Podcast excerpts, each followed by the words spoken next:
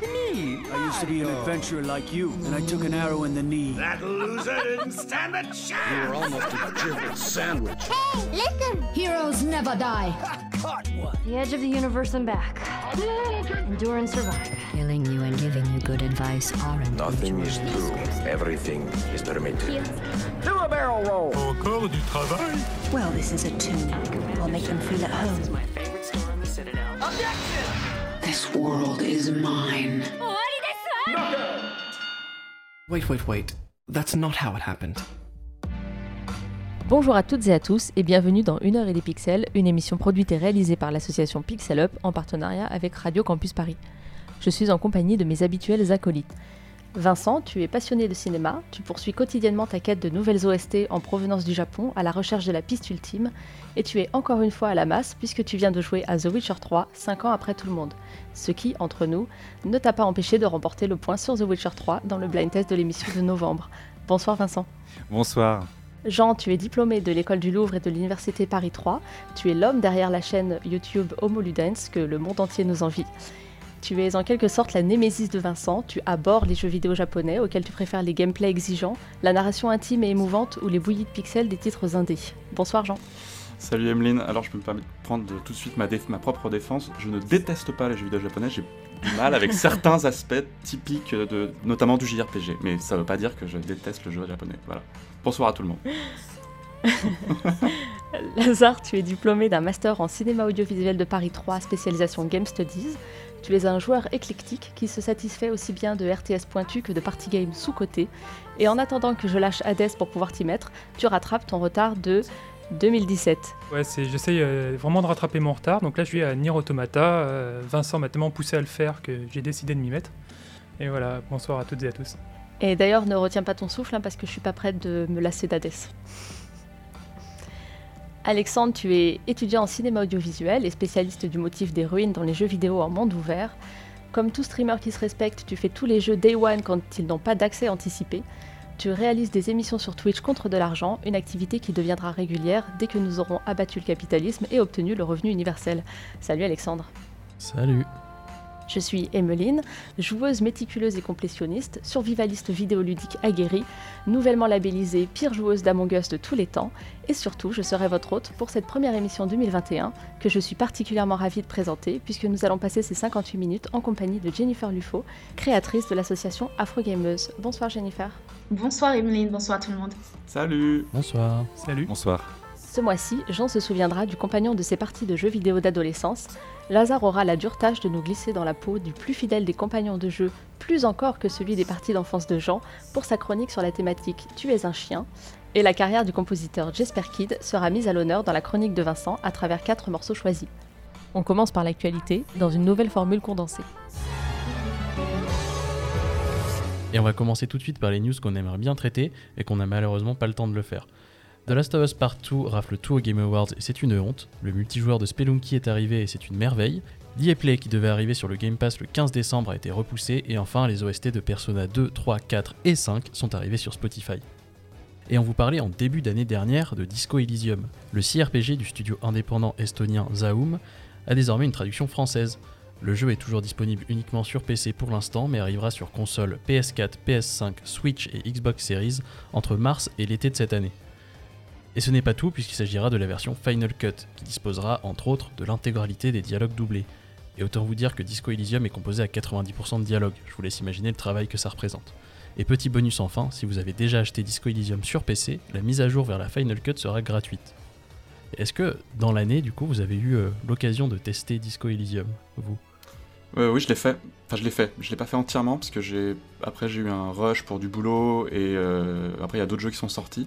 Mais j'avais adoré mon passage, mais j'ai une flemme de m'y relancer en fait parce que j'ai oublié toute l'histoire, tous les personnages et tout. Mais en tout cas, c'était euh, pour le. Je crois que de toute façon, je suis allé jusqu'au trois quarts à peu près. Et en vrai, c'était déjà vraiment une super chouette expérience. En vrai, même en anglais, même si c'était un peu compliqué en, en, en VO parce que bon, l'anglais est quand même un petit peu. euh, un petit peu complexe dans Disco Elysium, mais là en plus en version française, maintenant je pense qu'il faut vraiment s'y précipiter. C'est un très très chouette jeu, très très bien écrit. Alors moi pareil, je l'ai fait en août 2020, je l'ai fait l'année dernière et j'ai vraiment adoré. Je suis allé jusqu'au bout pour le coup, je l'ai terminé. Euh, mais je vais probablement me le refaire en, en français parce que comme a dit Jean, Euh, L'anglais du jeu est assez soutenu, c'était parfois un peu compliqué de, de tout bien comprendre, toutes les subtilités, mais c'est vraiment une pépite, moi je le recommande à tout le monde, sincèrement. Bah moi, donc ça fait euh, un an que j'attends de, de pouvoir, euh, de pouvoir y jouer et d'avoir la, version française parce qu'en effet, j'avais entendu que la version anglaise était assez velue. Donc j'avais pas envie de, prendre le risque de passer à côté de beaucoup de choses. Euh, la VF est sortie il y a deux semaines. Mais entre-temps, ils ont donc annoncé la, la version, la version finale, un peu Director's Cut pour mars. Du coup, j'attends j'attends mars, euh, j'attends mars pour la faire. Et il va falloir que je me dépêche parce que peu de temps après, il y aura Humankind qui sortira. Donc euh, il va peut-être falloir que je le rush un peu, mais j'espère quand même apprécier toute l'expérience. Toujours côté indé, Hollow Knight Silk Song fait toujours parler de lui. Après avoir fait la couverture du magazine Edge, on ne connaît toujours pas sa date de sortie. Cependant, on sait que ça sortira sur PC et sur Switch, donc tout laisse à imaginer que Nintendo dévoilera la date de sortie dans un futur Nintendo Direct. C'est pas comme si ça faisait un an qu'on attendait. Presque un an et demi. hein. C'est vraiment l'en- l'enfer, j'ai l'impression, l'attente de ce jeu. Mais je, je sens bien Nintendo arriver et dire Eh, au fait, ça sort demain. Ou c'est déjà disponible. Ça va, on vous a lâché la suite de Spelunky et la suite de Super Meat Boy, vous avez pas non plus. euh, Enfin, je pense que vous avez de quoi faire là pour les... pendant l'attente, non? Alors, il y, a y a une suite dont tu viens de parler qui est meilleure que l'autre, et je pense que tout le monde sait de laquelle on parle. et la, la grosse actu du mois dernier, et même encore aujourd'hui, vu la profusion de news que l'on voit passer tous les jours, celle qui a été un peu le fil rouge de mes news de 2020, c'est bien sûr la sortie de Cyberpunk 2077. On dit plus Cyberpunk Crunch. Ah oui, c'est vrai.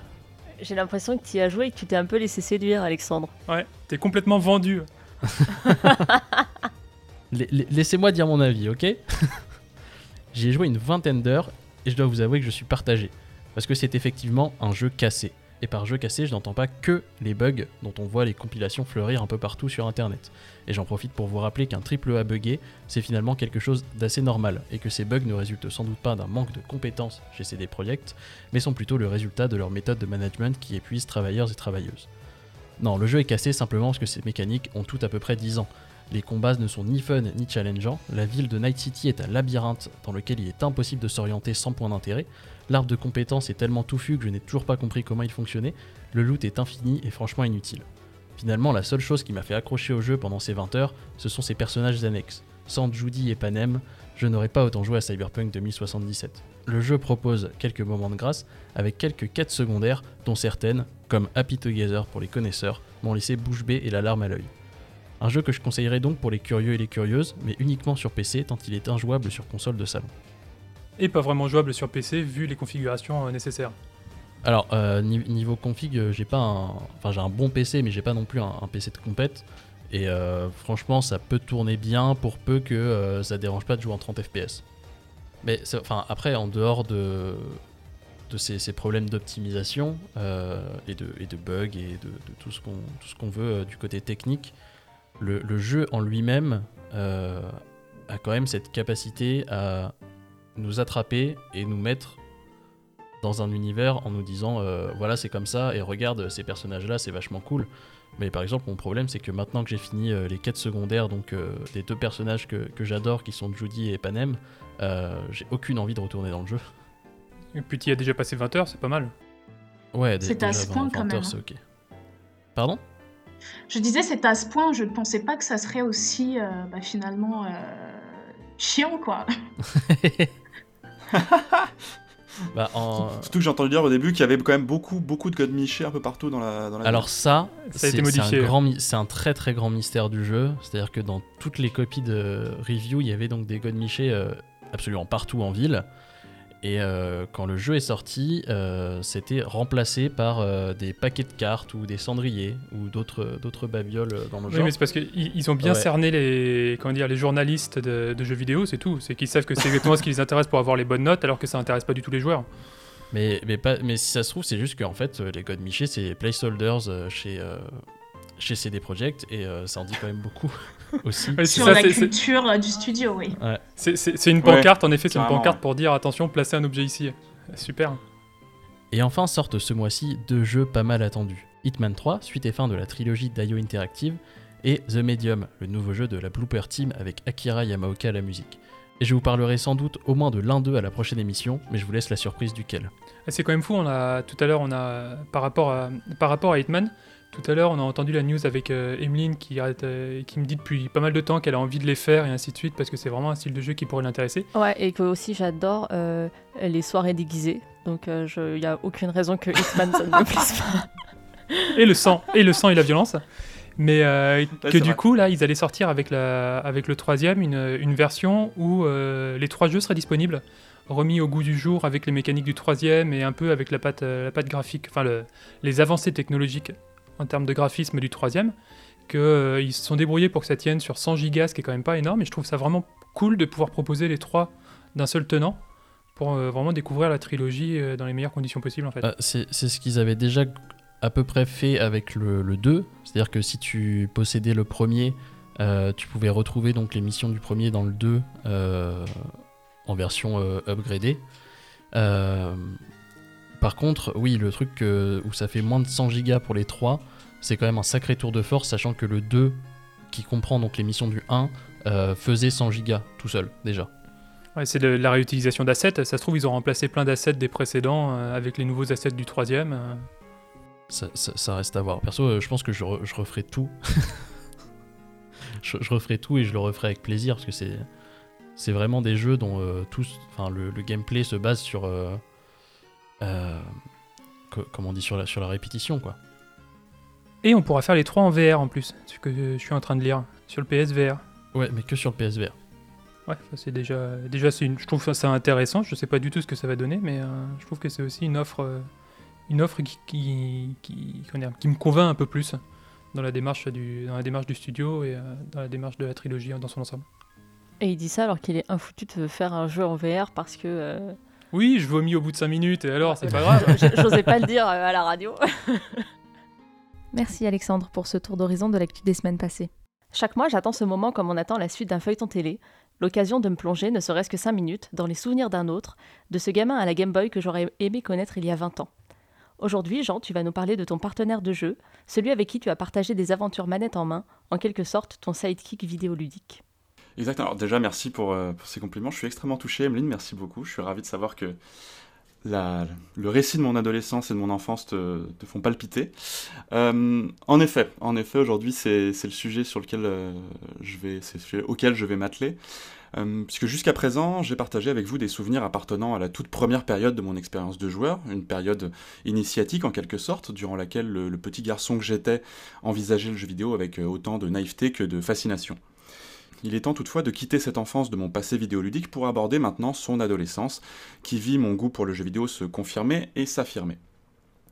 Je me suis alors révélé être un joueur passionné mais peu curieux, passant beaucoup de temps sur seulement quelques titres, Counter-Strike en tête, auquel j'ai sacrifié des centaines d'heures à l'époque de sa version 1.5. Le célèbre mode d'Half-Life résume d'ailleurs assez bien les jeux auxquels je jouais à cette période, qui étaient avant tout des jeux multijoueurs. Et parmi tous mes partenaires de jeu, il en est un, en effet, Emeline, qui occupe une place toute particulière et avec lequel j'ai partagé la majorité de mes aventures virtuelles entre mes 10 et 18 ans. Nous étions aussi inséparables qu'un tank et son healer, il était le banjo de ma Kazooie et moi le Mario de son Luigi. Il s'agit de mon meilleur ami d'enfance, JP, dont je ne me permettrai pas de révéler pleinement l'identité et que je ne désignerai donc que par ses initiales. Si nous nous sommes connus en pratiquant la pâte à modeler sous le regard sévère mais bienveillant de Madame Michel, notre maîtresse de maternelle, les liens de notre amitié vidéoludique ne se sont noués que bien plus tard avec l'arrivée de la Nintendo 64 dans le foyer de mon alter ego. Nous étions alors en 98, au crépuscule de notre enfance, mais surtout au lendemain de Noël, et un heureux concours de circonstances voulut que JP découvre la console Nippon sous le sapin juste avant que ses parents nous emmènent, lui et moi, passer quelques jours au ski. Et par miracle, la 64 fut aussi du voyage. C'est ainsi que JP et moi avons découvert le merveilleux Ocarina of Time à la montagne, dans un studio étriqué sentant l'après-ski, et dont la minuscule télévision cathodique à la connectique douteuse ne permettait d'afficher le jeu qu'en noir et blanc. Nos premiers pas en Hyrule furent donc tristement placés sous le signe du monochrome, sans toutefois que cela n'affecte notre enthousiasme et notre émerveillement. Cette improbable découverte d'un des plus grands titres de sa génération est à l'origine de l'un des premiers, mais surtout du plus marquant de mes souvenirs de jeu avec JP, à un instant pourtant fugace et anodin, mais dont chaque détail me revient avec autant de clarté que d'émotion. Nous étions au tout début du jeu, on venait à peine d'entrer dans l'arbre Mojo, on avait ratissé les plantes carnivores dans le hall d'entrée avant de grimper au niveau supérieur, on avait ramassé la carte du donjon, battu un Mojo dans un couloir, récupéré le lance-pierre dans la salle suivante, et puis plus rien. Nous étions bloqués dans cette pièce, incapables d'atteindre la seule et unique porte permettant d'en sortir, située sur une plateforme bien trop haute pour que nous puissions y accéder. Seul témoin de notre désarroi, une échelle, curieusement positionnée en aplomb de la plateforme, alors qu'elle nous aurait été bien plus utile en contrebas. Après de longues minutes passées à tourner en rond pour trouver une alternative, nous n'étions pas plus avancés, et je me souviens alors d'avoir suggéré à JP, qui avait la manette en main, d'utiliser notre lance-pierre nouvellement acquis pour tirer sur l'échelle. Il s'est exécuté, et là, miracle, l'échelle s'est décrochée pour chuter et atterrir à notre niveau, nous donnant ainsi accès à la plateforme et à la porte. Nous avons leur échangé un regard, bouche bée l'un comme l'autre, impressionnés par les mécaniques du jeu, excités à l'idée de poursuivre l'aventure, mais surtout très fiers d'avoir résolu cette énigme qui n'en était pas vraiment une. Et si je n'ai plus aucun souvenir de la suite du donjon et globalement très peu de reste d'Ocarina of Time, je sais en revanche que je me souviendrai de ce passage toute ma vie. Dans les années qui ont suivi, ce fut sans conteste la Nintendo 64 et son incroyable catalogue de jeux qui posèrent les fondations de notre relation vidéoludique. Comme quoi, c'est mentir que de dire que je déteste le jeu vidéo japonais. Hein. Nous nous sommes défiés sans relâche sur Mario Kart, sur GoldenEye, Mario Party et même Lilat Wars, dont le mode multijoueur particulièrement fade donnait lieu à des duels qui s'éternisaient dans un balai incessant de tonneaux et de looping. Mais si un seul jeu devait à lui seul résumer cette période, il s'agirait sans aucun doute de Perfect Dark, qui nous a permis pour la première fois de coopérer plutôt que de nous affronter, et rien ne fut plus agréable et plus exaltant pour nous que de vivre une aventure à deux au travers d'un écran splitté. En grandissant, nous avons eu la chance de pouvoir migrer progressivement de la console au PC en réquisitionnant les ordinateurs professionnels du père de JP, que je remercie encore aujourd'hui pour la patience et la mensuétude dont il a fait preuve envers le copain de son fils qui squattait bien trop souvent chez lui. Nos années collège et lycée furent ainsi marquées par Bomberman, Age of Empires, Diablo 2 et World of Warcraft, mais aussi Quake 3, Doom 3 et Counter-Strike évidemment, des jeux qui nous ont tenus éveillés des nuits entières et dont les seuls titres font ressurgir des vagues déferlantes de souvenirs. En nous éloignant géographiquement, JP et moi, notre entrée dans le monde des études supérieures n'a en rien affecté notre amitié, mais elle a inévitablement distendu nos relations vidéoludiques qui depuis lors n'ont jamais retrouvé la splendeur qui les caractérisait il y a 15 ans. Toutefois, il nous arrive encore de jouer ensemble et même parfois de nous enfermer 3 ou 4 jours d'affilée en souvenir de notre adolescence afin de poncer le nouvel opus d'une de nos licences favorites. Il y a notamment eu un week-end Diablo 3 en 2012 et mon instinct me dit qu'il y aura un week-end Back 4 Blood l'été prochain. Bref, le jeu vidéo ne résume pas mon amitié avec JP, mais il a indéniablement participé à l'édifier et à la cimenter, au même titre que les voyages ou les soirées qu'on a pu passer ensemble. Et même si j'ai par la suite rencontré d'autres personnes avec qui parler de jeux vidéo, il n'y a qu'avec lui que je pense avoir une véritable complicité vidéoludique. Donc pour tous ces moments de jeu partagés et pour ceux encore à venir, JP, si tu m'écoutes, merci. C'est beau. Merci, merci, merci beaucoup. Jennifer, je crois savoir que toi aussi, tu as eu un partenaire de jeu privilégié pendant ton enfance. Effectivement, mon partenaire de jeu euh, lors de mon enfance, c'était mon frère, qui est toujours mon frère aujourd'hui. Mais c'est vrai que euh, il a plutôt évolué vers d'autres horizons aujourd'hui, et je me suis tournée vers d'autres personnes pour jouer euh, ensemble. Et il faut dire que au niveau, lors de mon adolescence, j'ai eu un partenaire de jeu qui aujourd'hui est devenu mon compagnon de vie. Ça fait quelques années que ça dure maintenant. On est plutôt euh, content de ça. Mais, euh, mais oui, c'est vrai que chacun, a, chacun fait sa route dans le jeu vidéo et c'est marrant de voir que ça crée euh, autant de sociabilisation. Je pense que c'est quelque chose qui est très sous-estimé et moi, c'est quelque chose que j'apprécie particulièrement aussi dans, dans le domaine. C'est un peu ce que j'ai essayé de transmettre aussi, ça, c'est vraiment ce côté. Euh, euh, comment dire mais voilà, créateur de, liens sociaux en fait, et après voilà, avec plusieurs personnes, avec une seule en, en, particulier. Mais en tout cas, j'ai rarement entendu des gens qui, qui me disaient qu'ils avaient expérimenté le jeu vidéo vraiment complètement, euh, complètement seul, reclus, sans jamais partager avec, avec qui que ce soit. Ça, c'est le cliché ambiant du gamer, ça. Exactement. Ah ceci dit, moi, c'est vrai que j'ai pendant mon enfance expérimenté le jeu vidéo justement toute seule. Euh, mais après, j'ai été euh, justement ravie de découvrir euh, qu'il y avait aussi d'autres personnes qui jouaient à des jeux vidéo. C'est quand je suis rentrée au collège que j'ai commencé à, en discuter avec d'autres personnes. Et c'est vrai que c'est, en fait, hyper important aussi dans, la pratique du jeu vidéo. c'est, assez fou, Jean, parce que tu m'as ramené en fait en adolescence. Genre, je, je, ah, je, me suis. content, c'était exactement le but. Je, je me suis revu avec un pote de lycée euh, chez qui je passais littéralement tous mes week-ends, euh, voire des fois des morceaux de semaine, parce qu'il avait la chance d'habiter euh, genre à vraiment 50 mètres du lycée, quoi. Et je me souviens jouer à Silent Hill 2 et se passer la manette à chaque fois que quelqu'un meurt. Et euh, une fois le jeu fini, on s'est dit, putain, qu'est-ce que c'était bien. C'était quand même vachement cool. Ok, on va, on va essayer de trouver quand même un jeu un peu nul, quoi. Et je me souviens, on est allé dans le magasin de jeux vidéo de la, de la ville. Et le vendeur, euh, tout, tout gentil, nous demande s'il peut nous aider. Et on lui dit, ouais, on cherche un jeu coop, euh, mais qui serait vraiment nul à chier. Et, euh, et on est ressorti avec Fear 3 à l'époque, donc le, le FPS. Et euh, c'était vraiment pas bien, mais à partager à deux, c'était un, un incroyable moment. En fait, c'est ça, parfois, le- le- la qualité du partage fait que le, même si le jeu est pas top, en vrai, c'est mieux si le jeu est vraiment bien, mais même si le jeu est pas top, tu peux quand même te, tu peux quand même te fendre la gueule, quoi. Et euh, du coup, moi, euh, bah, de vous entendre là parler de vos, de vos souvenirs de, de sidekick et de, de potes de jeu, euh, je me rends compte que moi, j'ai eu ça que très tardivement. C'est-à-dire que j'ai joué avec plusieurs amis à des jeux multijoueurs et notamment à 1.007 sur GameCube, mais c'est pas des gens avec qui je jouais rég- régulièrement. Il a fallu que j'attende le BTS, donc quand j'avais 21 ou 22 ans, pour me, me mettre en coloc avec, euh, avec un pote de la classe et pour qu'on torche Borderlands euh, 1 et toutes ses extensions, puis ensuite le, le 2, au point on était tellement dedans et on s'éclatait tellement que euh, on séchait des cours pour pouvoir continuer à jouer et que sur les, les mots d'excuses, euh, enfin les excuses d'absence, euh, vu qu'on les faisait nous-mêmes, on marquait euh, a dû chasser le squag euh, pour pouvoir sortir de chez lui. et euh, les gens nous regardaient un peu bizarrement, mais laissaient passer.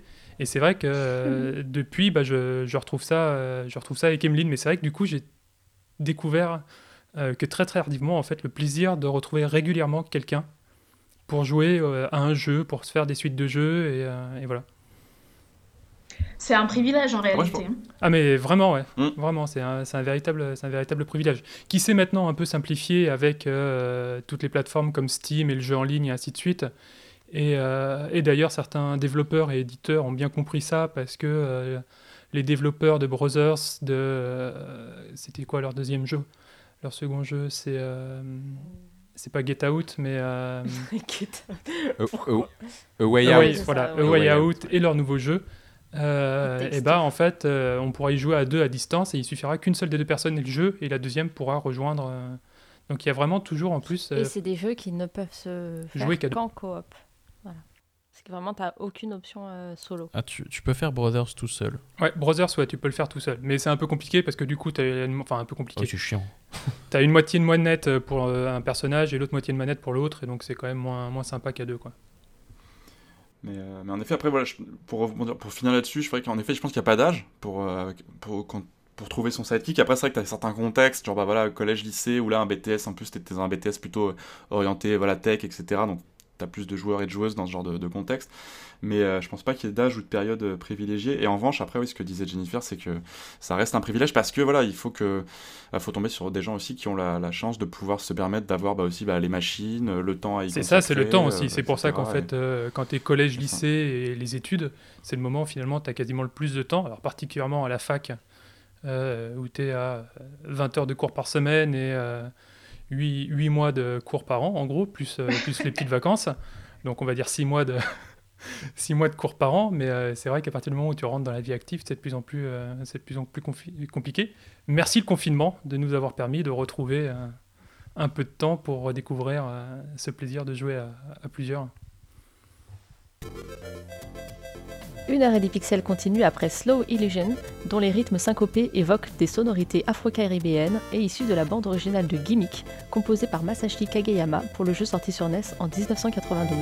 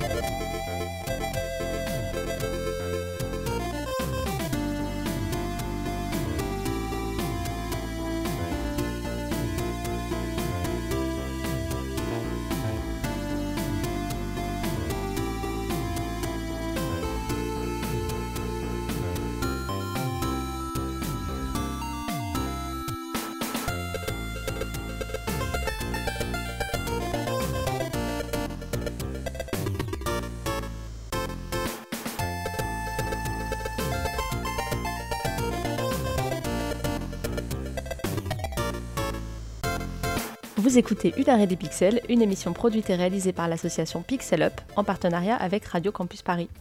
Nous sommes en compagnie de Jennifer Lufo.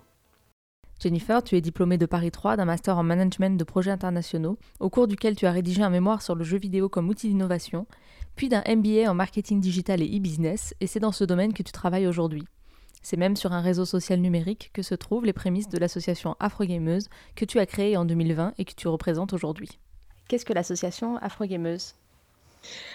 Alors, euh, l'association Afrogameuse est effectivement née euh, cet été. Au départ, c'était euh, simplement un moyen pour moi de rencontrer d'autres joueuses, gameuses afrodescendantes comme moi, parce que je partais du constat qu'effectivement, je n'en trouvais aucune dans mon entourage et je n'en connaissais aucune dans la sphère publique, dans la sphère médiatique. Et du coup, j'ai eu envie d'aller à la rencontre de ces jeunes filles qui me ressemblent et qui jouent aux jeux vidéo. Pourquoi? Simplement parce que ça provenait quelque part d'un espèce de mal-être qu'on m'avait fait ressentir autour de moi, c'est-à-dire le fait d'être non seulement une femme qui joue aux jeux vidéo, mais aussi le fait d'être une femme noire, ce qui du coup me faisait ressentir un peu comme une espèce de bizarrerie. Donc j'ai créé ce compte Instagram qui finalement a rassemblé pas mal de monde. Et euh, en discutant, en échangeant avec euh, les différentes joueuses, on s'est rendu compte qu'on pouvait faire bien plus que ça. On pouvait créer une plateforme pour ces filles-là, pour essayer de les voir, pour qu'elles se rencontrent aussi. Mais l'objectif, c'était aussi de créer des rôles modèles pour les jeunes filles qui ne s'intéressent pas forcément au gaming, ou alors celles qui s'y intéressent, mais ne se sont jamais euh, vues, par exemple, évoluer dans le domaine en tant que joueuse professionnelle, par exemple, ou en tant que professionnelle, en tant que, euh, je ne sais pas, créatrice de contenu.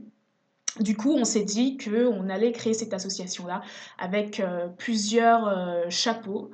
Donc, euh, pour faire un petit peu simple, euh, on va dire que Afro Gameuse est une association qui travaille sur quatre axes. Euh, le premier axe, ça va être vraiment de valoriser et de créer des rôles modèles divers, c'est-à-dire issus de, des minorités. Le but de ça, c'est de mettre en avant les joueuses, les professionnels du jeu vidéo et les créatrices de contenu, donc streameuses, youtubeuses, blogueuses, issues des minorités parce qu'on estime qu'elles sont vraiment invisibilisées. La deuxième chose, ça va être justement d'informer et d'accompagner euh, les mêmes jeunes filles et femmes sur les métiers du jeu vidéo parce qu'on estime que ces métiers-là sont vraiment très méconnus et que si on les démocratise un petit peu plus, les gens iront naturellement plus vers ce milieu-là. Il y a aussi tout un aspect euh, bah, recrutement et donc euh, l'envie de, de, faire en sorte que les gens puissent plus facilement s'intégrer dans l'industrie. Le troisième axe de travail, bah, ça va être d'œuvrer contre la toxicité dans le jeu vidéo.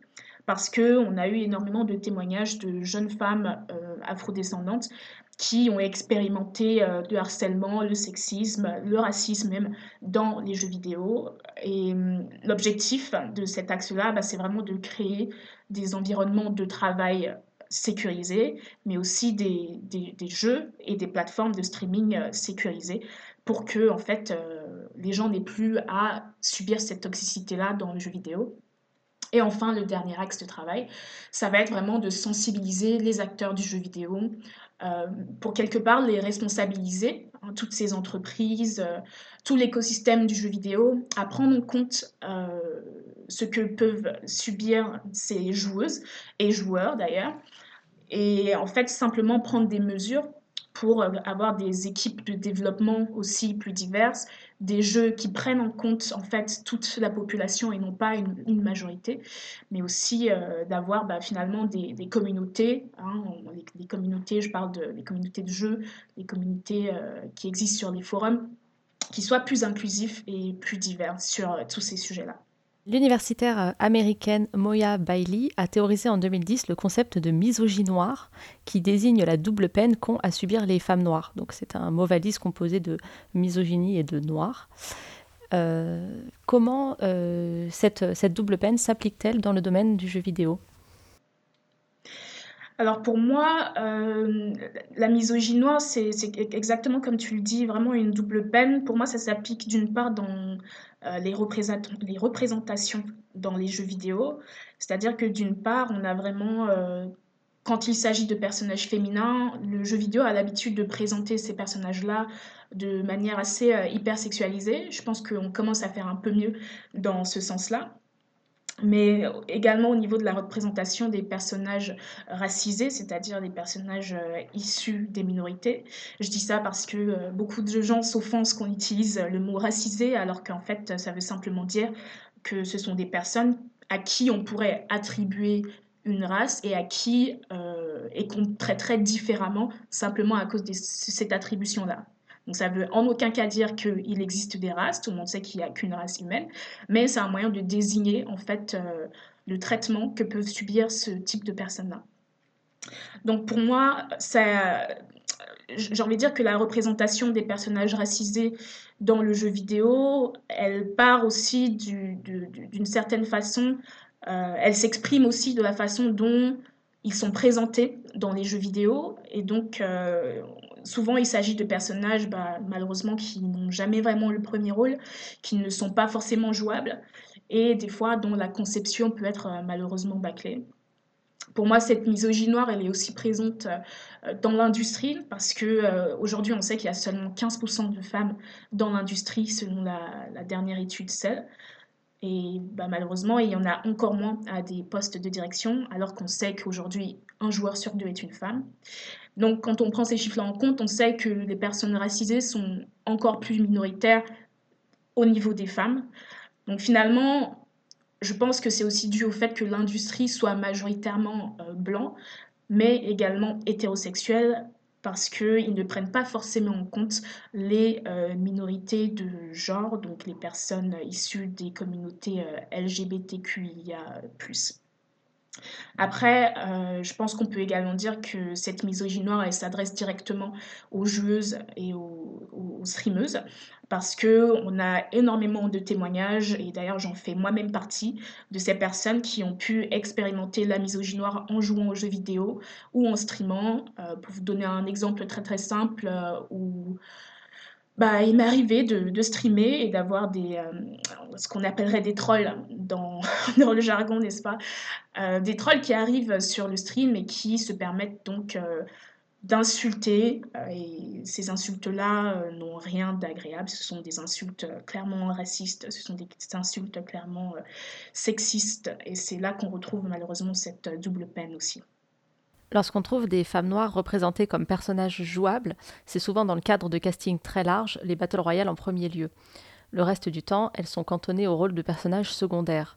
On croit dans le monde de la création vidéoludique qu'un joueur peut s'identifier sans problème à un robot, à une ragdoll ou à un animal, mais pas à une personne racisée, et a fortiori à une femme noire. Pourquoi, d'après toi, cette croyance est-elle si ancrée dans l'imaginaire collectif des créateurs de jeux vidéo? Je pense que, comme je le disais tout à l'heure, c'est parce que les créateurs de jeux vidéo et même l'industrie en général est encore une fois majoritairement composée d'hommes et qui plus est d'hommes euh, blancs. Euh, je pense que c'est le fait que cette industrie-là ne soit pas diversifiée au sein même de ses équipes et au sein même de ses équipes de direction, qui fait qu'il y a une vision, une vision qui est majoritaire et une vision qui dit que les euh, personnages qui seront créés donc, par cette même population vont être non seulement ressemblants à la population elle-même, mais vont aussi provenir de l'imaginaire et donc de la vision de, ces personnes-là. Donc pour moi, il y a réellement quelque chose à faire dans ce sens-là, où il faut créer une industrie avec euh, des créateurs et des développeurs et des équipes de production plus diverses, parce que c'est là, et c'est en ajoutant, en recrutant des personnes un peu plus issues des minorités que on va observer un réel changement. Je veux dire, euh, il y a des studios euh, qui, si je prends le, si je prends l'exemple d'Ubisoft par exemple, euh, Ubisoft est un, véritable exemple, selon moi, de diversité. Ils ont énormément d'équipes très multiculturelles. Et c'est aussi ça qui fait la force de leur jeu. Si on prend simplement les Assassin's Creed, on voit bien qu'au niveau des personnages principaux, euh, il y a une diversité, il y a une multiculturalité qui est prise en compte. Et même quand ils font des efforts, ça, ça s'est vu à travers notamment Assassin's Creed 3 Libération, où euh, le personnage principal du jeu était euh, une femme, une femme qui plus est une femme euh, métisse. Ce jeu-là a rencontré énormément de résistance auprès de la population. Donc ça ne vient pas uniquement des studios, ça vient aussi des joueurs eux-mêmes qui s'offusquent du fait que effectivement le personnage est une femme noire et qui ne comprennent pas et qui prennent comme défense le fait que ce ne soit pas historiquement, euh, j'allais dire accurate, mais je ne sais plus comment on dit en français, que ce ne soit pas forcément représentatif de la réalité. Euh, donc en fait, ce sont des personnes qui pensent mieux savoir et qui pensent apparemment qu'une femme noire à l'époque, euh, donc disons simplement que ce sont aussi des joueurs qui pensent que ce type de population n'existait pas en France à l'époque, alors que ce n'est absolument pas vrai. Donc pour moi, il y a un réel travail à faire, comme je disais déjà, sur euh, l'éducation aussi euh, des joueurs sur ces sujets-là, mais également au niveau même des équipes de production pour qu'elles soient plus diverses et qu'elles prennent en compte euh, toutes les cibles des jeux vidéo pour lesquels ils créent des jeux en fait. L'entretien continue après Before the Fall, superbe morceau en mode dorien composé par Lawrence Chapman pour la bande originale de Heaven's Vault sortie sur PC en 2019 et Switch en 2020.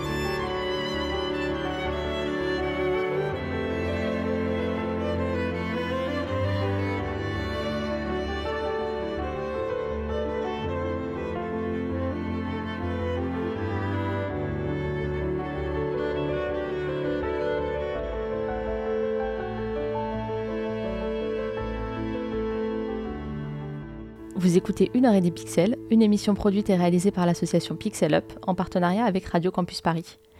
Nous sommes en compagnie de Jennifer Lufo, créatrice de l'association Afro Gameuse. Jennifer, tu parlais justement de la résistance de la part des joueurs par rapport à des propositions de personnages féminins, en particulier lorsqu'ils sont racisés, et pourtant tu as dit qu'un joueur sur deux est une femme. Du coup, est-ce que c'est parce que c'est une petite part des joueurs qui se lèvent contre ce type de personnage et que c'est eux qu'on va écouter en premier lieu, ou est-ce que tu crois que c'est parce que la part des joueuses et la part des joueuses racisées est sous-estimée de la part des studios de production? Je pense qu'en ce qui concerne la part de femmes dans le jeu vidéo aujourd'hui, euh, la question ne se pose plus, c'est-à-dire que tout le monde sait que les femmes jouent, aux jeux vidéo. Après, effectivement, selon moi, il y a une minorité, c'est toujours une minorité de personnes qui s'insurgent contre ça. Même, mais euh, je veux dire, les minorités qui existent euh, dans le monde et même en France aujourd'hui et qui jouent aux jeux vidéo n'ont pas forcément fait cet effort de se montrer en fait, cet effort de lever la voix pour dire écoutez, euh, nous on est là et puis on a envie aussi de se voir plus représentés dans les jeux vidéo. Et c'est aussi pour ça que le type d'association comme Afro Gameuse ou d'autres initiatives comme par exemple Perso Caché existent euh, l'objectif, c'est aussi de montrer en fait qu'on est là. Pourquoi? Pour que ces studios, ces équipes de production nous prennent plus en compte, nous, nous, euh, j'allais dire, nous donne plus d'importance, mais c'est pas ça en fait. C'est simplement de montrer qu'on est là et que, bah en fait, finalement, s'ils ne prennent pas en compte ce type de joueurs, on va devoir nous aussi prendre les choses en main, commencer à créer nos propres jeux. Et c'est aussi dans ce sens-là qu'Afro Gameuse existe. C'est pas pour faire du séparatisme comme certains pourraient le dire. C'est vraiment pour donner des clés, pour informer, parce qu'on sent également qu'il y a euh, une méconnaissance des métiers du jeu vidéo. Ça reste une industrie qui est assez jeune, mais en pleine expansion euh, depuis euh, plusieurs années. Ça reste un gros, gros business qui devra en fait bah, profiter à tous. Et je pense qu'il y a énormément de choses à faire, il y a énormément de choses inexploitées dans le jeu vidéo. Et le fait de faire en sorte que plus de personnes s'y intéressent, ça ne va faire que enrichir l'industrie finalement. Parlons des représentations de femmes noires dans les jeux vidéo. Celle-ci tombe très vite dans la caricature et l'exotisation. Cette exotisation est un mécanisme occidental qui consiste à produire des discours et des images stéréotypées d'autres cultures afin d'attiser la curiosité. Historiquement, ces représentations ont été associées à un important imaginaire sexuel qui sont toujours répétées aujourd'hui et bien présentes dans les jeux vidéo. Mais même les représentations qui se veulent moins malveillantes demeurent empreintes de stéréotypes, je pense notamment à un personnage féminin noir du jeu auquel je suis en train de jouer, Hades, dont les deux spécialités sont la cuisine et le chant, qui sont euh, historiquement associés aux femmes noires. Peux-tu nous parler de ces stéréotypes, de leurs effets et surtout de tes recommandations pour des représentations plus justes des femmes noires?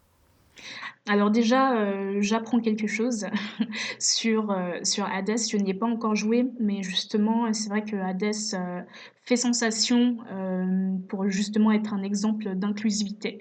Donc, j'irai regarder d'un petit peu plus près la représentation des personnages dans ce jeu-là.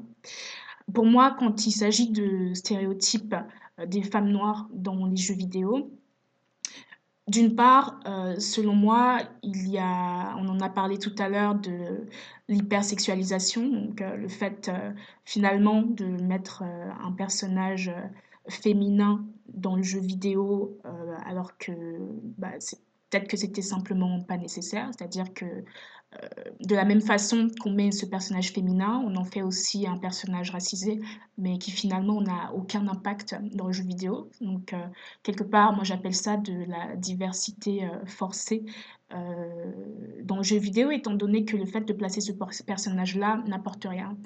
Pour moi, il y a un aspect stéréotype aussi lorsque on met des, des personnages racisés dans des jeux vidéo sans finalement les normaliser. C'est-à-dire que euh, vous pouvez très bien avoir un personnage racisé dans un jeu euh, qui a un rôle normal. On n'est pas obligé de tout attribuer aux origines du personnage. Mais malgré tout, il reste important de faire en sorte que l'histoire du personnage coïncide avec euh, bah, d'où le personnage vient, dans le sens où si vous mettez dans un jeu vidéo un personnage je sais pas, euh, noir qui finalement est noir simplement à cause de sa couleur de peau, mais pas sur les traits de son visage, par exemple, ou sa coiffure. Vous mettez un personnage noir avec des cheveux euh, simplement lisses.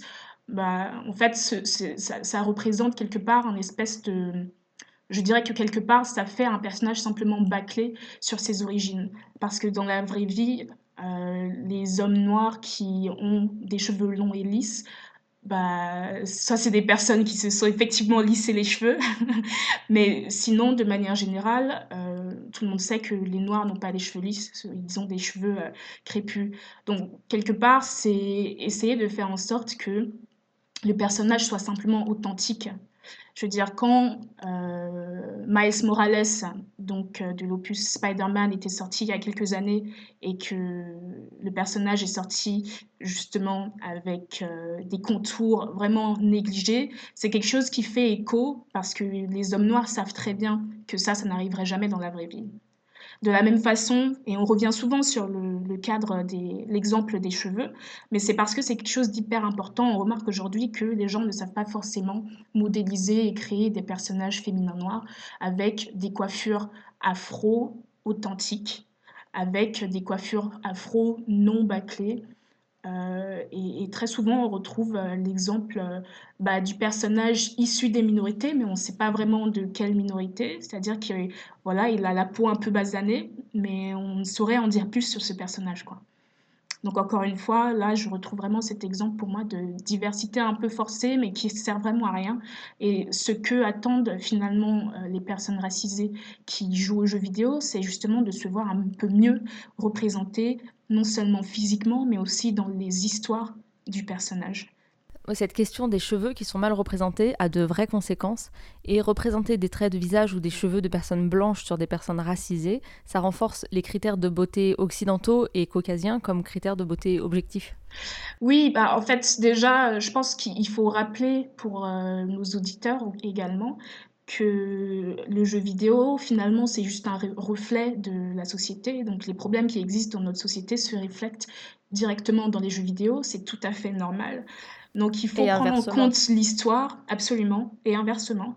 Il faut prendre en compte l'histoire pour pouvoir euh, la recadrer dans ce contexte-là, c'est-à-dire que ce sont également des vestiges de la colonisation, ce sont les vestiges euh, d'une histoire qui est propre, euh, là j'ai envie de parler de la France, mais c'est aussi propre aux États-Unis, c'est aussi propre en Angleterre, donc partout où la majorité de la population est blanche, il y aura toujours ce problème-là pour les non-blancs, dans le sens où ils sont toujours en quête quelque part, euh, c'est pas d'acceptation, mais simplement à être tolérés et à être euh, j'ai envie de dire, à être bien reçu et bien vu de, la part de la population majoritaire. Donc finalement, c'est euh, un imaginaire collectif qui revient à dire qu'effectivement, les dictats de la beauté aujourd'hui sont majoritairement européens, sont majoritairement blancs. Et pourtant, aujourd'hui, heureusement, on commence à assister à, euh, un retour du naturel, euh, c'est-à-dire un retour de, l'acceptation de soi et des propriétés physiques notamment des personnes non blanches. Pour placer une, une référence qui n'est pas du jeu vidéo, mais que, je, que j'ai découvert il y a euh, maintenant deux mois, mais que je viens de terminer, c'est un livre, c'est euh, Americana de Gozi Adichie. qu'il faut, qui, si la question vous, vous, intéresse, la question de qu'est-ce qu'être une femme noire, alors là c'est aux États-Unis, donc elle, elle émigre pour ses études aux États-Unis et euh, c'est très très intéressant parce qu'elle arrive à confronter énormément de points de vue et de questions autour de qu'est-ce que l'identité noire quand on vit aux États-Unis et qu'est-ce que nous renvoie le monde occidental quand on est une personne racisée. Et, euh, ça fait très très bien le, à mon sens, ça fait très très bien le tour de la question. Ça m'a fait euh, me poser beaucoup de questions sur le regard que je pouvais avoir sur les communautés africaines et, et, ainsi de suite. Et je trouve que ça, développe beaucoup de choses euh, d'une manière euh, très, très simple et euh, très très agréable à lire. C'est un, un, livre absolument magnifique. Moi, pareil, ça m'a fait réaliser énormément de choses, me poser énormément de questions.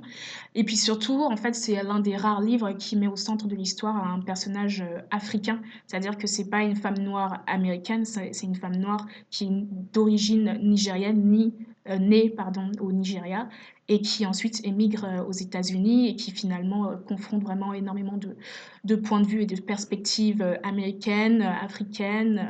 Il y a énormément de choses à apprendre de ce livre. Très belle recommandation.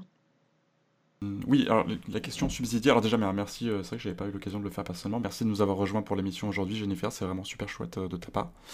Et euh, ma question ça aurait été, tu l'as évoqué tout à l'heure, il y a d'autres associations comme un peu comme Afro Gameuse, tu as, évoqué Perso Caché, il y a du côté du purement des gameuses femmes, il y a, y Streamer aussi qui existe, bref il y en a plein, je, ne connais pas toutes, mais du coup est-ce que entre associations du coup qui sont là pour représenter, valoriser la présence des minorités euh, dans le domaine du jeu vidéo. Vous, vous avez déjà en perspective ensemble des peut-être des comment dire des, des, projets à mettre en commun des, des week-ends de stream des événements alors là en plus c'est vrai que bon là il y a la période un peu Covid qui complique les choses mais est-ce que ça vous a déjà euh, euh, ça vous est déjà venu à l'esprit vous avez déjà lancé les choses ou pour l'instant c'est encore assez naissant et donc vous, vous y allez plutôt doucement? Bah, en fait, déjà au niveau des communautés qui existent, effectivement, donc il y a Perso Caché. Je, vais juste faire un petit recap pour ceux qui ont envie de prendre des notes. Il y a donc au niveau des euh, communautés existantes dans, ce, domaine de représentation streamer, qui, euh, regroupe, qui est un regroupement de streameuses, donc de femmes qui streament euh, sur tout plein de sujets différents. Il y a Perso Caché, qui n'est pas une association, mais euh, un collectif en fait de personnes racisées dans le jeu vidéo. Il y a euh, Cap Game, qui est une association qui œuvre en fait pour euh, l'accessibilité du jeu vidéo pour les personnes en situation de handicap. et il existe plein d'autres exemples comme ça, avec bah, également Afro Gameuse, qui pour le coup est une association et qui œuvre en fait pour la diversité ethnique, clairement parlant dans le jeu vidéo, même si on est à la base une communauté, un collectif de femmes et de femmes afrodescendantes, donc avec euh, des joueuses, des streameuses, des professionnels du jeu vidéo.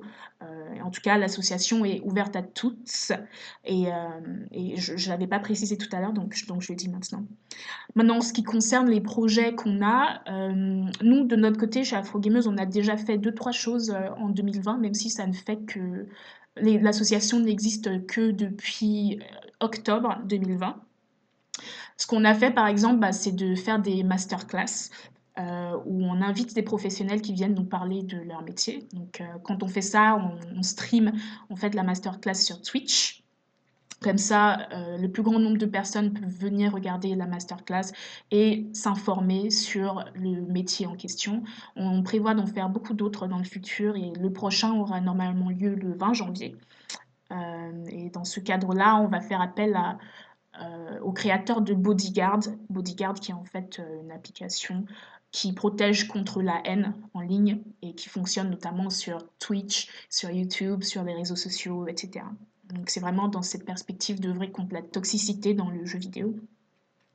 Ensuite, euh, bah, on a prévu avec Streamer et Perso Caché justement de faire des actions en commun. Euh, on ne sait pas encore trop ce qu'on va faire, mais ce qu'on s'est dit, c'est que en tout cas, ce serait euh, des, des, journées de stream en mode tournoi, jeu vidéo, donc avec différentes communautés, avec plusieurs personnes. Et, et, on a envie de faire ça, il faut qu'on organise ça. Euh, mais voilà, là, c'est plus des actions, euh, on va dire, de, de, divertissement et non pas des actions vraiment engagées ou militantes. Mais c'est clair qu'une collaboration dans ce cadre-là euh, n'est vraiment pas exclue.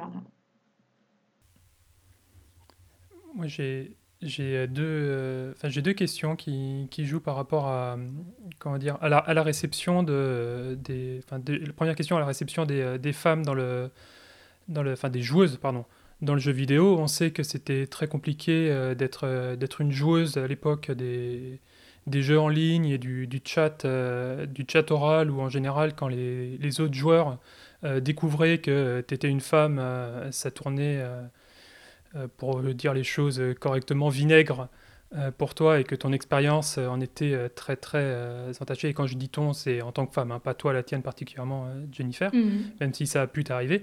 Est-ce que le transfert sur Twitch et sur, avec une visibilité en plus et l'image, est-ce que ça a changé cette perception-là? Est-ce que ça a simplifié les choses? Est-ce que du coup les, les haters se sont un peu calmés ou pas? Que moi, j'ai pas du tout, euh, moi, je n'ai pas du tout l'impression que les haters se soient calmés. Je veux dire, euh, juste euh, la semaine dernière, je lançais un stream euh, et j'ai eu des personnes qui sont venues vraiment en... sont venues me follow en fait sur mon stream avec des noms racistes, donc euh, des choses comme euh, nègre de maison, merci la Shoah, vive Hitler, des choses comme ça. Et moi, bah, forcément, ils savent pas qui je suis, mais moi, je laisse pas passer ce genre de choses-là. Donc, c'est quelque chose que je republie par la suite pour, euh, en fait, réveiller les consciences parce qu'il y a encore énormément de personnes qui pensent que, ah bah non, euh, le racisme dans les jeux vidéo, euh, c'est complètement absurde, ça n'existe pas, on ne se voit pas, donc euh, comment est-ce que ça pourrait exister?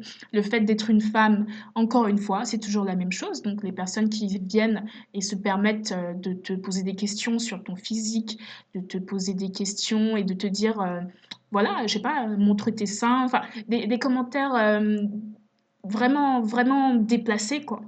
Moi, j'ai pas l'impression que, j'ai l'impression que ce soit pire, justement, le fait de finalement se dévoiler en stream. C'est ce qui empêche énormément de filles de se lancer dans le streaming. hein. C'est le fait de devoir finalement confronter euh, et de prendre tous ces risques euh, en, en- montrant son visage. C'est pour ça qu'il y a énormément de femmes aussi qui décident euh, bah, de, de ne pas montrer leur visage quand elles streament ou de ne pas se lancer dans le stream simplement parce qu'elles savent qu'elles vont subir des formes de harcèlement. Et euh, deuxième euh, question, on a, il y a- quelques temps, il y a un, comment dire, il y a le, il y a le top des plus grands streamers français qui a été publié. Je crois que pour trouver la première personne racisée, il faut aller à la 20e ou 30e place. Euh, Est-ce que tu as des, des retours de ta communauté, communauté d'hommes racisés et euh, comment est-ce qu'ils reçoivent euh, la, démarche de ton association? Est-ce qu'ils se reconnaissent eux aussi là-dedans? Est-ce qu'ils l'encouragent ou est-ce qu'ils perçoivent ça aussi juste comme quelque chose dirigé vers les femmes racisées uniquement? Bah, en fait, c'est une bonne question. Je ne sais pas ce que les hommes noirs pensent de l'association, pour être très très honnête. C'est-à-dire que j'ai eu évidemment des retours d'hommes noirs que je connais dans mon entourage ou en ligne qui m'ont dit que c'était une super initiative et que effectivement euh, ils adhéraient. J'ai aussi des hommes noirs qui sont sur Discord avec nous dans l'association, mais simplement voilà ils arrivent en tant que euh, modérateurs par exemple, ou alors ce sont des personnes qui suivent ce qu'on fait de près. Moi, je pense que globalement, c'est une initiative qui est prise euh, de façon positive, par, qui est reçue, reçue de façon euh, positive par énormément de monde. Après, il y a toujours des, des, haters, il y a toujours des personnes euh, qui vont trouver tout un tas de raisons euh, d'insulter et de dénigrer ce qu'on fait. Je, je reçois ég- également énormément de commentaires euh, négatifs sur l'initiative, c'est-à-dire des gens qui nous disent non mais pourquoi uniquement les femmes noires? Bah, Tant qu'à faire ça, autant, autant prendre tout le monde. Et ce qu'ils comprennent pas, c'est que en fait c'est une initiative qui est dédiée à tout le monde. Quand on dit qu'on on travaille pour la diversité dans le jeu vidéo, c'est la diversité euh, tout court, ça inclut tout le monde. Et d'ailleurs pas que les minorités ethniques, mais aussi euh, les minorités euh, genrées dont je parlais tout à l'heure. Euh, et oui, c'est vrai que, par exemple, sur le forum euh, jeuxvideo.com, bah, on a commencé à voir que oui, ça a commencé à parler de nous, qu'il y avait pas mal de commentaires. Moi, je surveille euh, ce, genre de choses-là, mais j'y réponds pas forcément parce que, bon, quelque part, le fait que les gens parlent de nous, ça prouve que ce qu'on fait a un impact et que simplement, évidemment, certaines personnes vont nous détester, mais d'autres personnes vont aussi peut-être euh, ouvrir les yeux par rapport à la réalité dans le jeu vidéo. Finalement, nous, ce qu'on dit aux gens, c'est pas forcément de comprendre ce qu'on fait, mais d'essayer de se mettre à la place des personnes que on essaye de défendre euh, dans ce contexte-là. Ah, Jennifer, tu nous as un peu parlé de, de- des projets à venir d'Afrogameuse. Comment euh, peut-on rester informé de vos actualités? Alors, si vous avez envie de continuer à en savoir un petit peu plus et à en apprendre un peu plus sur euh, Afrogameuse, on est en train de créer notre site web. Donc, j'espère qu'à la fin du mois, peut-être le mois prochain, euh, ce sera fait. Et sinon, euh, c'est vrai qu'on a différents partenariats avec bah, des studios qui arrivent et qui vont tomber très bientôt, on l'espère. Et c'est vrai que c'est quelque chose qui va nous permettre bah, quelque part de financer les actions de l'association. Euh, mais notre gros projet euh, qui va arriver très très bientôt, c'est un- une campagne de crowdfunding que on va mettre en place, euh, pareil, en, janvier ou en février, qui va en fait nous permettre de réaliser une étude. On a envie de créer et de réaliser une étude en collaboration avec des chercheurs et des universités. C'est une étude qui va nous permettre d'apprendre à d'étudier en fait la toxicité dans le jeu vidéo et qui va pouvoir mieux comprendre son impact et surtout son ampleur. L'objectif étant vraiment de pouvoir quantifier euh, le harcèlement, euh, qu'il soit raciste, sexiste, euh, homophobique, transphobique dans le jeu vidéo, de vraiment étudier l'impact que ça a sur les personnes euh, marginalisées pour mieux y faire face dans le futur, mais aussi pour mieux sensibiliser le grand public et responsabiliser euh, les acteurs euh, du jeu vidéo et tout l'écosystème euh, vidéoludique à prendre des mesures contre, contre ces faits-là. Je rappelle que Afrogameuse est ouverte à toutes et à tous, c'est-à-dire que tout le monde peut rejoindre l'association et la soutenir. Absolument. Merci beaucoup Jennifer d'avoir accepté notre invitation et merci d'avoir partagé ton expertise avec nous. Merci pour Afrogameuse et ton travail. Merci à vous de m'avoir invité, c'était un plaisir. Nous t'invitons à présent à participer avec nous à une des traditions de l'émission qui nous permet chaque mois de conserver une obséquieuse modestie alors que nous subissons les humiliations répétées de Vincent, dont l'excellence et la rapidité sont d'une insolence accablante. C'est généralement le moment où Jean et moi, on part se dégourdir les jambes et boire un café. Lazare va diffuser cinq extraits sonores de jeux que nous devons reconnaître. Le thème pioché le mois dernier est Tu es un chien. Lazare, j'imagine que tu as sélectionné des sonores de jeux ou de séquences de jeux au cours desquelles on incarne un chien. Exactement. Et euh, pour éviter de me prendre des remarques pendant la chronique me disant que le thème n'était pas précis, que c'était pas bien expliqué, que je mangeais mes mots, enfin bon bref. Du coup, euh, quelques petites informations. Euh, il ne s'agit que de chiens, pas de loups, pas de renards, euh, ni quoi que ce soit, vraiment juste des chiens, et c'est des chiens que le joueur incarne. Donc pas un chien qui accompagne le joueur, ou un chien qui apparaît, ou un chien qui est un sidekick, ou voilà. On commence en 1993 avec un jeu sur DOS. Are you in charge here? Don't I wish? I'd have to go to Snucky U for another six years before Oh I could run this place? Enough about me. What can I do for you? C'est un point and click. Euh, Est-ce que c'est has to Dog's use the Life? facilities. Non. Sam et Max? Oui, lequel Oh putain, j'en sais rien, euh, je sais pas, il y en a eu mille. Le 1, An le 1. awfully big rasp Le attached to that keychain. C'est le 1 en effet, allez, c'est C'est le sûr parce premier. que c'est toujours par ordre C'est chronologique. toujours par ordre chronologique, donc il n'y avait pas qu'il était sorti juste avant, euh, avant 93. Allez, je t'accorde le, je t'accorde le point, Jean. Oh, et- et je, Bien crois que, joué, Jean. je crois que c'est mon premier vrai point gagné tout seul en plus, c'est merveilleux. J'ai même, pas- j'ai même pas entendu ce que c'était du coup. Sam Max. Ouais, je crois que c'est ton premier point. Ah, je suis hyper fier, c'est vraiment la meilleure émission. Parce que le, le- le point que tu avais gagné avant, je crois que c'était sur Zelda où tout le monde avait crié le, le mot en même temps. Et que du coup, tout le monde avait gagné le point. Voilà ça. Non, je suis, pas- je, suis- je suis hyper content. En effet, il s'agit de Sam Max Hit the Road, qui est développé et édité par LucasArts lorsque ces derniers et dernières étaient les dieux et déesses de l'aventure point and click. Adaptation de la série de comics éponyme, le jeu nous fait donc incarner, aux surprises, Sam et Max, deux détectives privés, chiens et lapins anthropomorphes, chargés de retrouver Bruno le Bigfoot et Trixie la girafe qui se sont enfuis en amoureux. Entre saillies verbales, personnages loufoques et situations rocambolesques, le titre et ses suites reste un véritable plaisir à découvrir ou redécouvrir aujourd'hui, notamment grâce à leur version remasterisée. Second extrait, un jeu sorti en 96 sur PlayStation.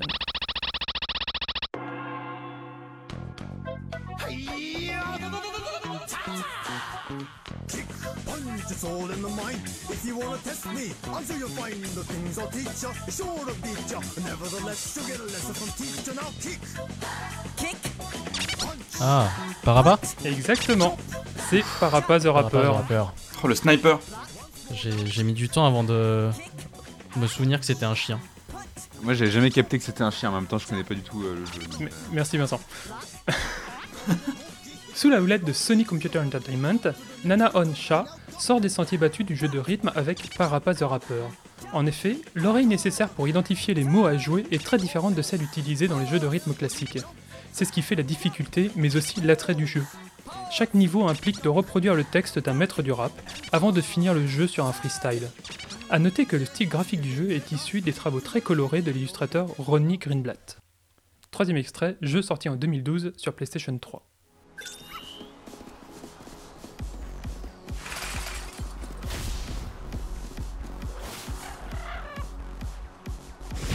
Le loulou de Poméranie est la première espèce que l'on incarne. Donc on incarne plusieurs races de chiens. Ah non, ou alors on incarne. Il est aussi possible d'incarner des robots et des dinosaures. What? Wesh. Ah, c'est pas Animals quelque chose euh. Ah bah c'est Ah précis bah oui, ça. les robots c'est des Super. animaux. Mais non, mais. C'est- c'est- Est-ce que c'est Tokyo Jungle? Oui, mais le Oh problème là c'est là que tu l'as dit après les 30 secondes. Ah Eh oui. Oh, c'est c'est un peu. Elle est un peu moche cette règle hein, quand même. Mais, il est quand même... mais Alexandre est quand même très fort. Je suis admiratif. Il s'agissait de Tokyo Jungle, qui est un jeu à nul autre pareil, développé par PlayStation Camp et Crispies. Il est édité par Sony Computer Entertainment et il s'agit d'un jeu de survie animale dans lequel le joueur incarne des animaux terrestres ou aériens, herbivores ou carnivores, de plus en plus forts, et il doit se nourrir, se reproduire et éviter de mourir dans une ville de Tokyo dont l'humanité a disparu. S'il y a une campagne, le plus intéressant, mais aussi le plus dur, est d'arriver à survivre 100 ans.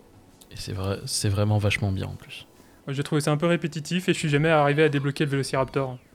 Le Vélociraptor étant la seule espèce qui vaille vraiment le coup dans tout le règne animal d'après Lazare. Juste après le Parasaurolophus sans doute. Exactement. Et qu'en est-il du Shiba? Et bah il est pas dans le jeu.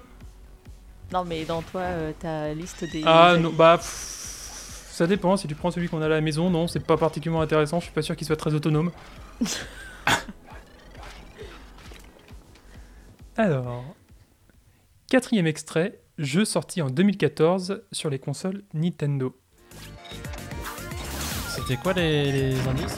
Nintendo. Super Smash Bros, Super Smash Bros. Oui, c'est ça. Oh bien vu. Super Smash Bros. Ouais. C'est Duck Hunt, Joe Duck Hunt. Super Exactement. Smash Bros. Brawl même. Non, Non, non, 2014, c'est euh, Wii, U et, Wii U et 3DS. Ah exactement. oui, oui, c'est ça, Wii U et 3DS. Il a fond de Game Watch là d'après le Game Watch. Exactement, ouais.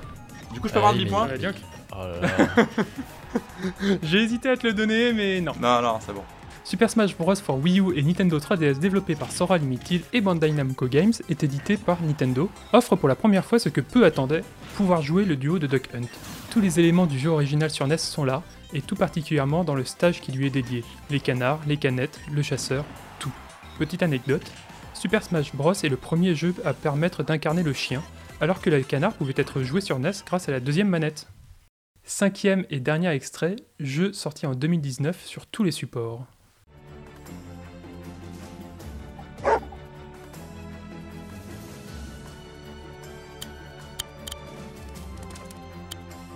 C'est un jeu de tactique au tour par tour.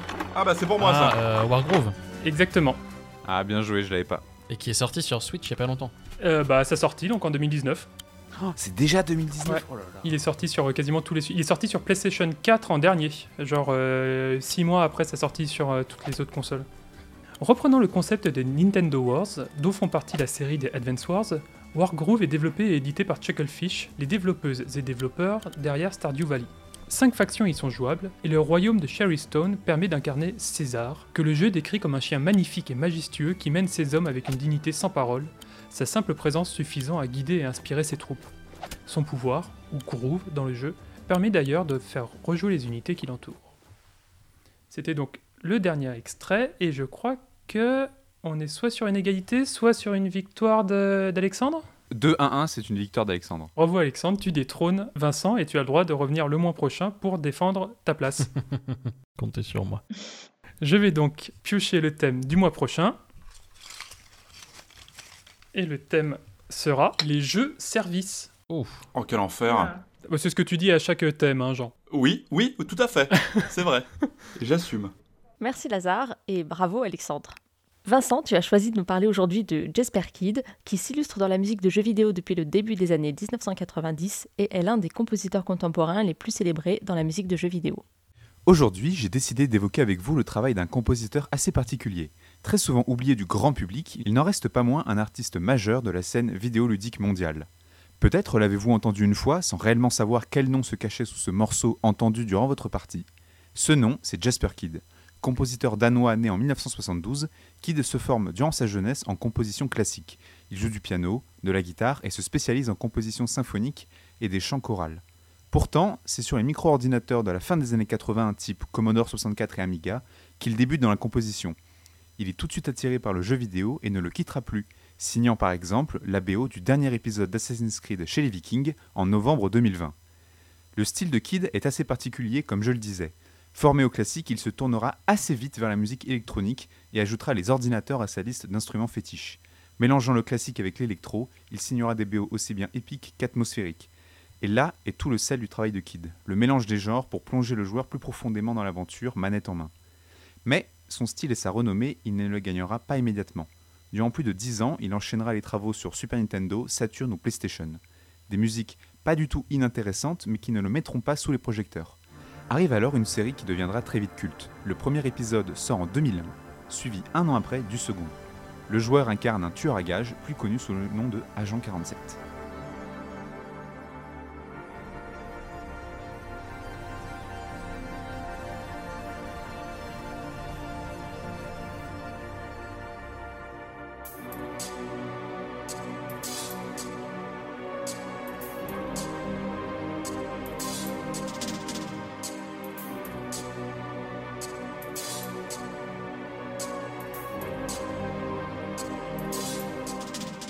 Le thème H2 Exploration est joué dès la première mission du jeu Hitman 2 Silent Assassin dans le village d'Anathema. Le décor est bucolique, les vieilles maisons rappellent le sud de l'Italie et les petits arbustes autour de la propriété principale décrivent un paysage doux et ensoleillé. Pourtant, c'est un morceau très rythmé dans un style électro qui vient accompagner l'agent 47 dans cette première mission. Le début est très atmosphérique, puis vient des notes plus graves accompagnées de percussions soutenues qui appuient le côté dangereux de la situation. La petite mélodie à la fin du morceau ressemble à des paroles que l'on chuchoterait à l'oreille du héros et rappelle les briefings de Diana dans l'oreille de 47 à chaque début de mission. Un super morceau, à la fois relaxant et héroïque, qui accompagne parfaitement les premiers pas du joueur dans le jeu, tout en synthétisant au final plutôt bien le style de Kid. Malgré tout, le compositeur danois ne se reposera jamais sur ses lauriers et nous proposera toujours au fil des ans et des jeux des compositions surprenantes. En 2012, il sera par exemple responsable de la BO du deuxième opus de Darksiders.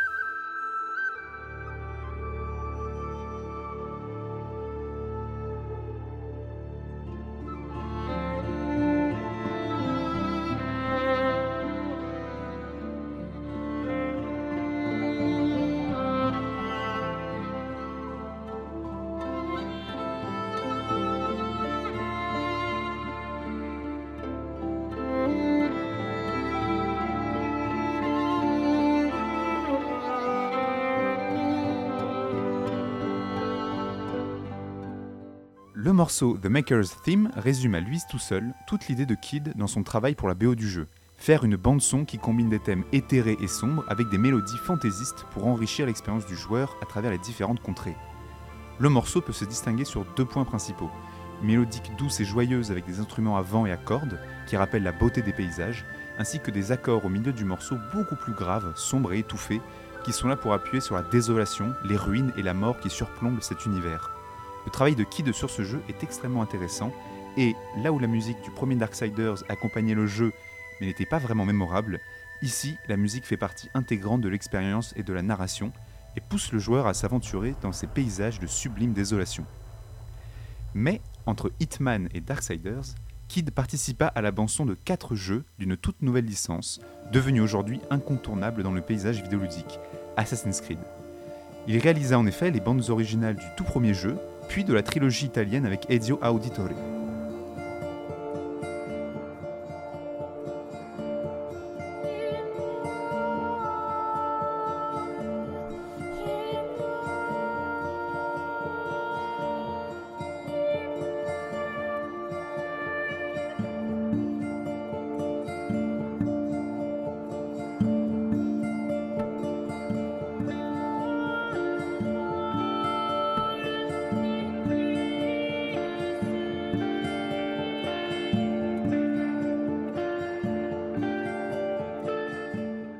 Morceau Earth est le thème principal d'Assassin's Creed 2 sorti en 2009. Ici, Kid fait appel à de la composition classique et à des instruments typiques de la Renaissance, une musique très instrumentale accompagnée de vocalises. Un motif se dessine dans ce morceau que l'on retrouvera également dans Ezio's Family ou Venice Rooftops. Ce motif musical vient personnifier ce nouvel assassin et plus globalement la famille Auditore, victime d'un complot orchestré par le futur pape Borgia. Le début du morceau est calme, les instruments à cordes type lutte et guitare instaurent une atmosphère. Arrive alors la guitare électrique puis la batterie.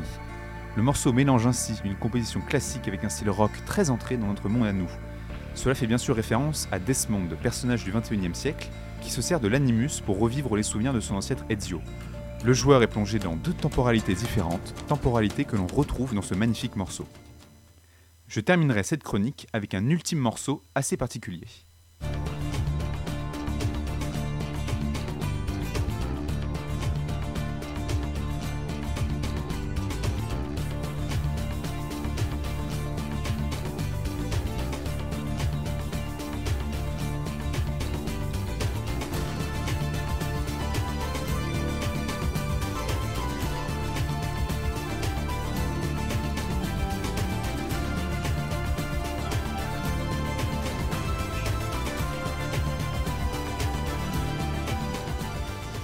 En effet, le morceau Florence Rooftops n'est pas présent dans le jeu de base. Il est même sorti officiellement qu'en 2016, 7 ans plus tard, dans un best-of d'Ubisoft des musiques de Jasper Kidd pour la licence.